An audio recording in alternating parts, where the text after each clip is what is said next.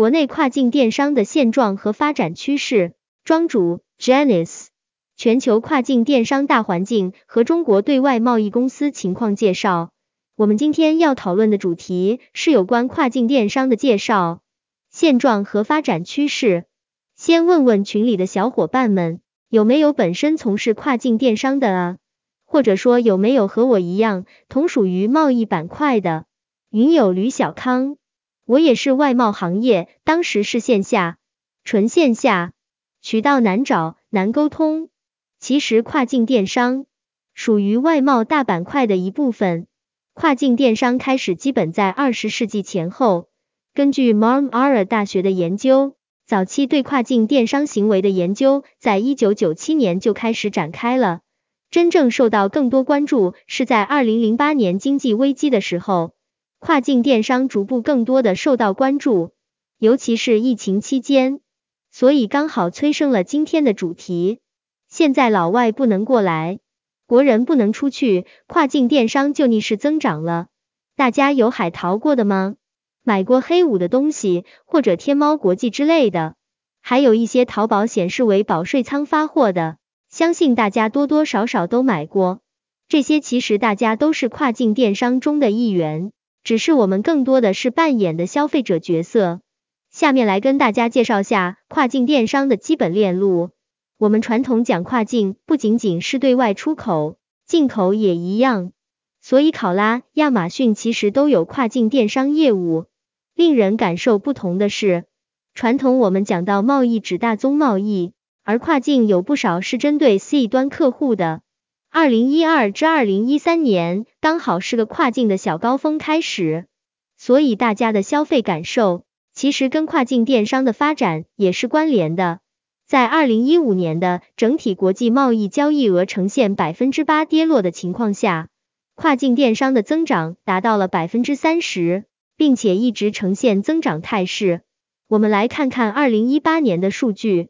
二零一八年跨境电商前十交易量国家的数据，跨境电商占 GDP 的总额有百分之三十四之高。另外一个，大家有没有发现排名前十的国家有什么特点？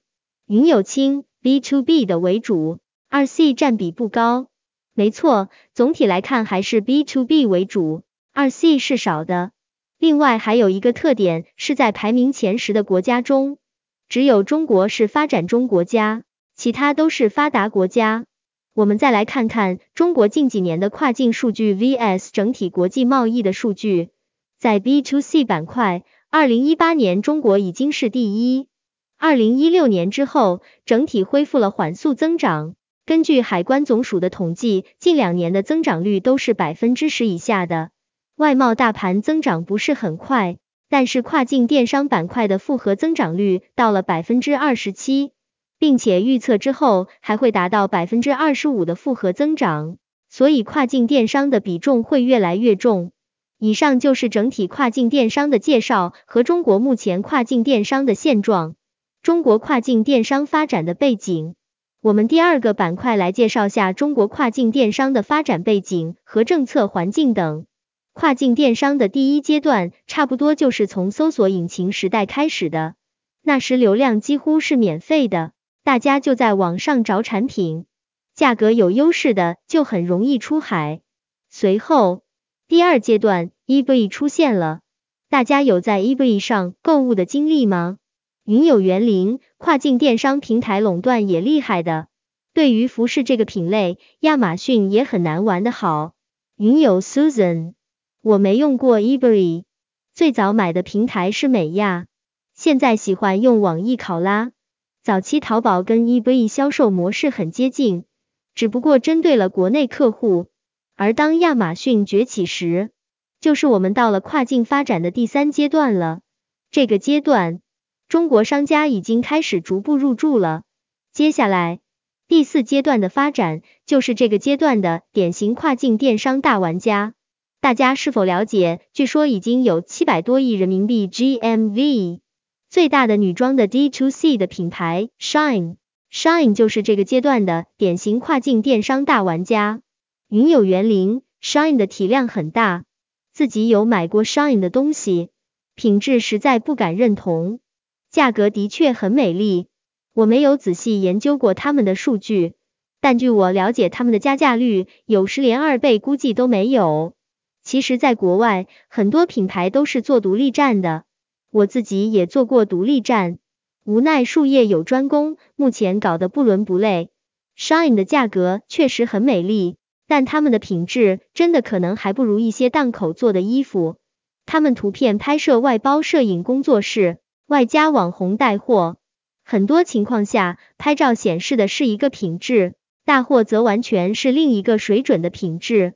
其实跨境电商加价倍率还行，比如一条蓝色印花裙子，零售价二十三美元，平台的采购成本大概在三十五人民币不含税左右。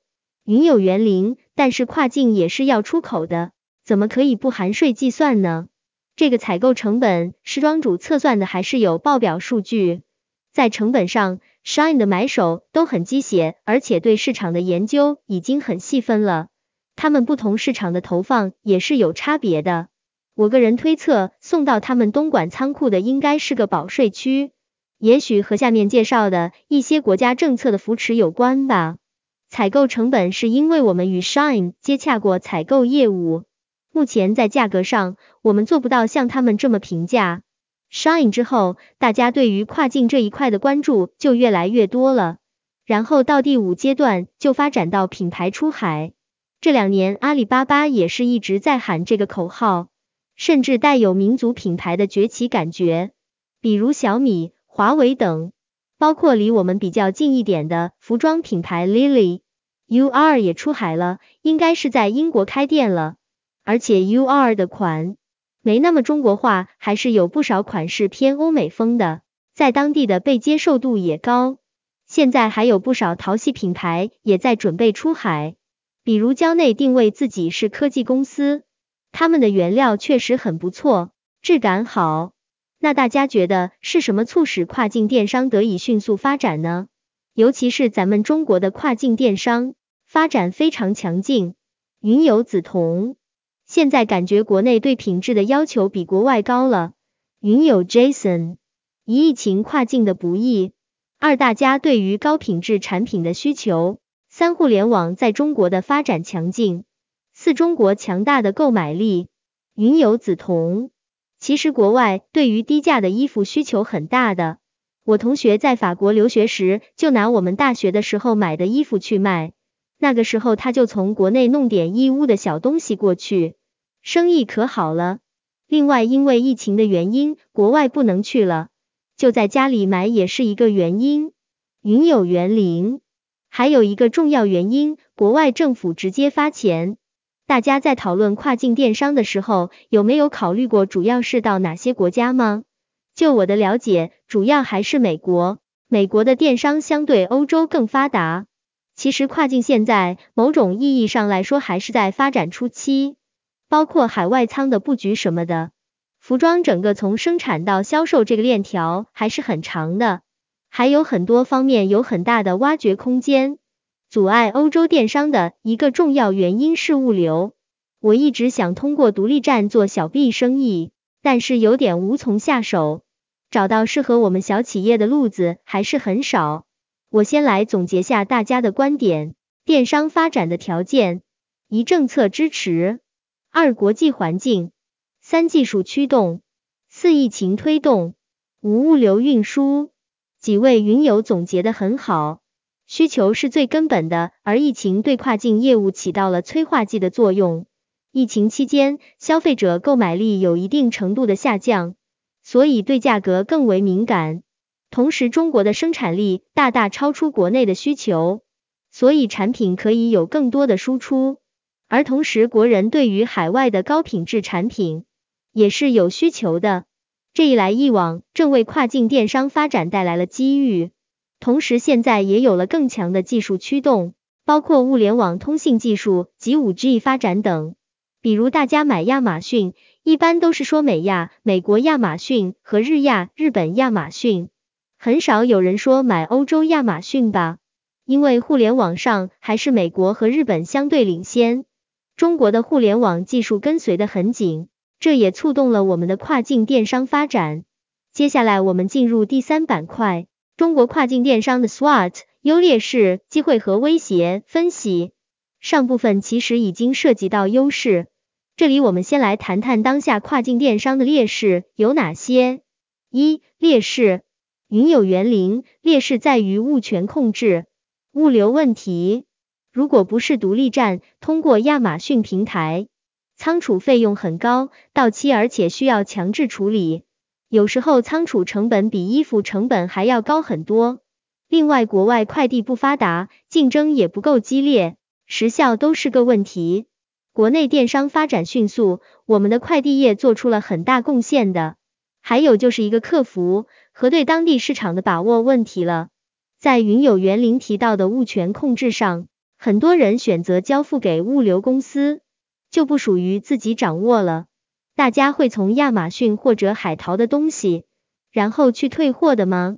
包括 Shine 那么便宜的产品，大家觉得消费者如果不满意，会退货吗？平台又会怎么处理？云有梓潼，我觉得会退货，退货率的把控在日常的数据跟踪就要非常关注了。跨境电商也有七天无理由退货，亚马逊是要求目的国有仓储的。而且基本是无条件退货，所以物流成本很高。之前遇到的一些独立站，直接就退款，或是直接给到物流公司处理的。因为退货的物流成本很高，还要涉及到报关清关手续等，所以不如直接退款，货品由物流公司自己处理。所以能感觉到一些平台还是不够规范的，包括法规也不是很健全。所以比如美亚的货。基本上都是美国当地发货，就是为了满足亚马逊要求的退货政策，这个也是劣势之一。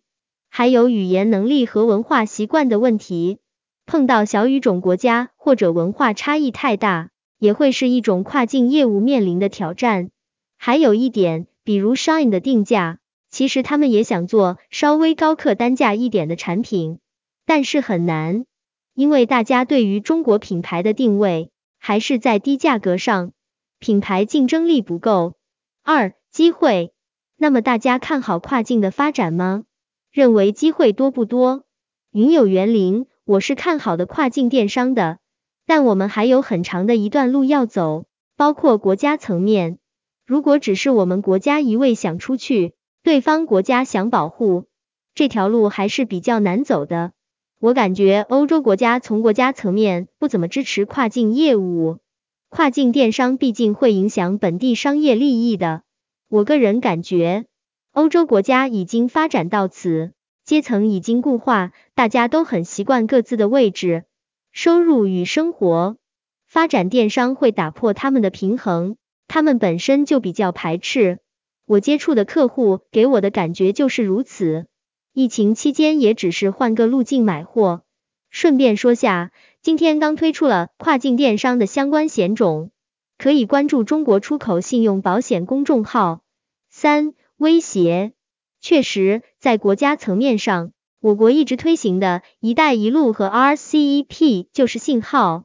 中国一直在强调输出，一带一路的政策在整个国际上都还是很受关注的，涉及的国家面非常广。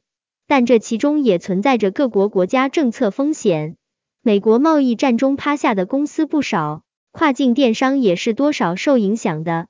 另外，跨境电商保险服务上目前还不完善，这也是隐藏的风险和威胁之一。而传统贸易保险还是基本可以全覆盖的，其他的可见政策和第三方服务，我看到目前都在逐步完善了。在这些威胁中，还有一个问题。也是云友提到的，就是跨境电商企业的两极分化比较明显，存在大鱼吃小鱼的现象，晚进去的商家可能就被韭菜了。现有跨境电商的 SWOT 分析，接下来我们在第四个板块来探讨下传统贸易和跨境电商的模式，看看一些欧美国家为什么会有一定的排斥。先来看看两个链路的对比。平台上只要你有搜索和比较能力，价格都很透明。尤其是一些进口商和二次批发商，他们就失去了市场份额。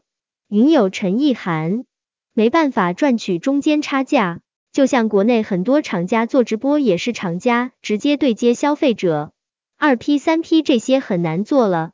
没错，国内电商发展更为多样化，没有中间商赚差价，整个跨境电商的发展，对于贸易大环境中的每个参与者都产生了或多或少的影响。物流、保险、汇率问题等，这里都有提到了一些电商平台的分析对比。最后一部分，我们来就大家熟悉的电商平台做些自有的讨论。为什么大家会考虑做独立站，而不是进驻一些成熟的平台呢？比如阿里巴巴国际站，毕竟推广真的做得好，那还可以信。最怕是卖了流量没效果。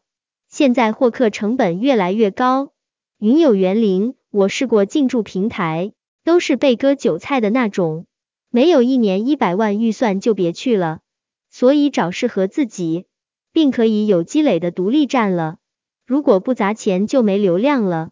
独立站更多是做 C 端的或者小 B，我们独立站也有展示公司的效果。我觉得很重要的就是考虑你要卖什么类型的产品。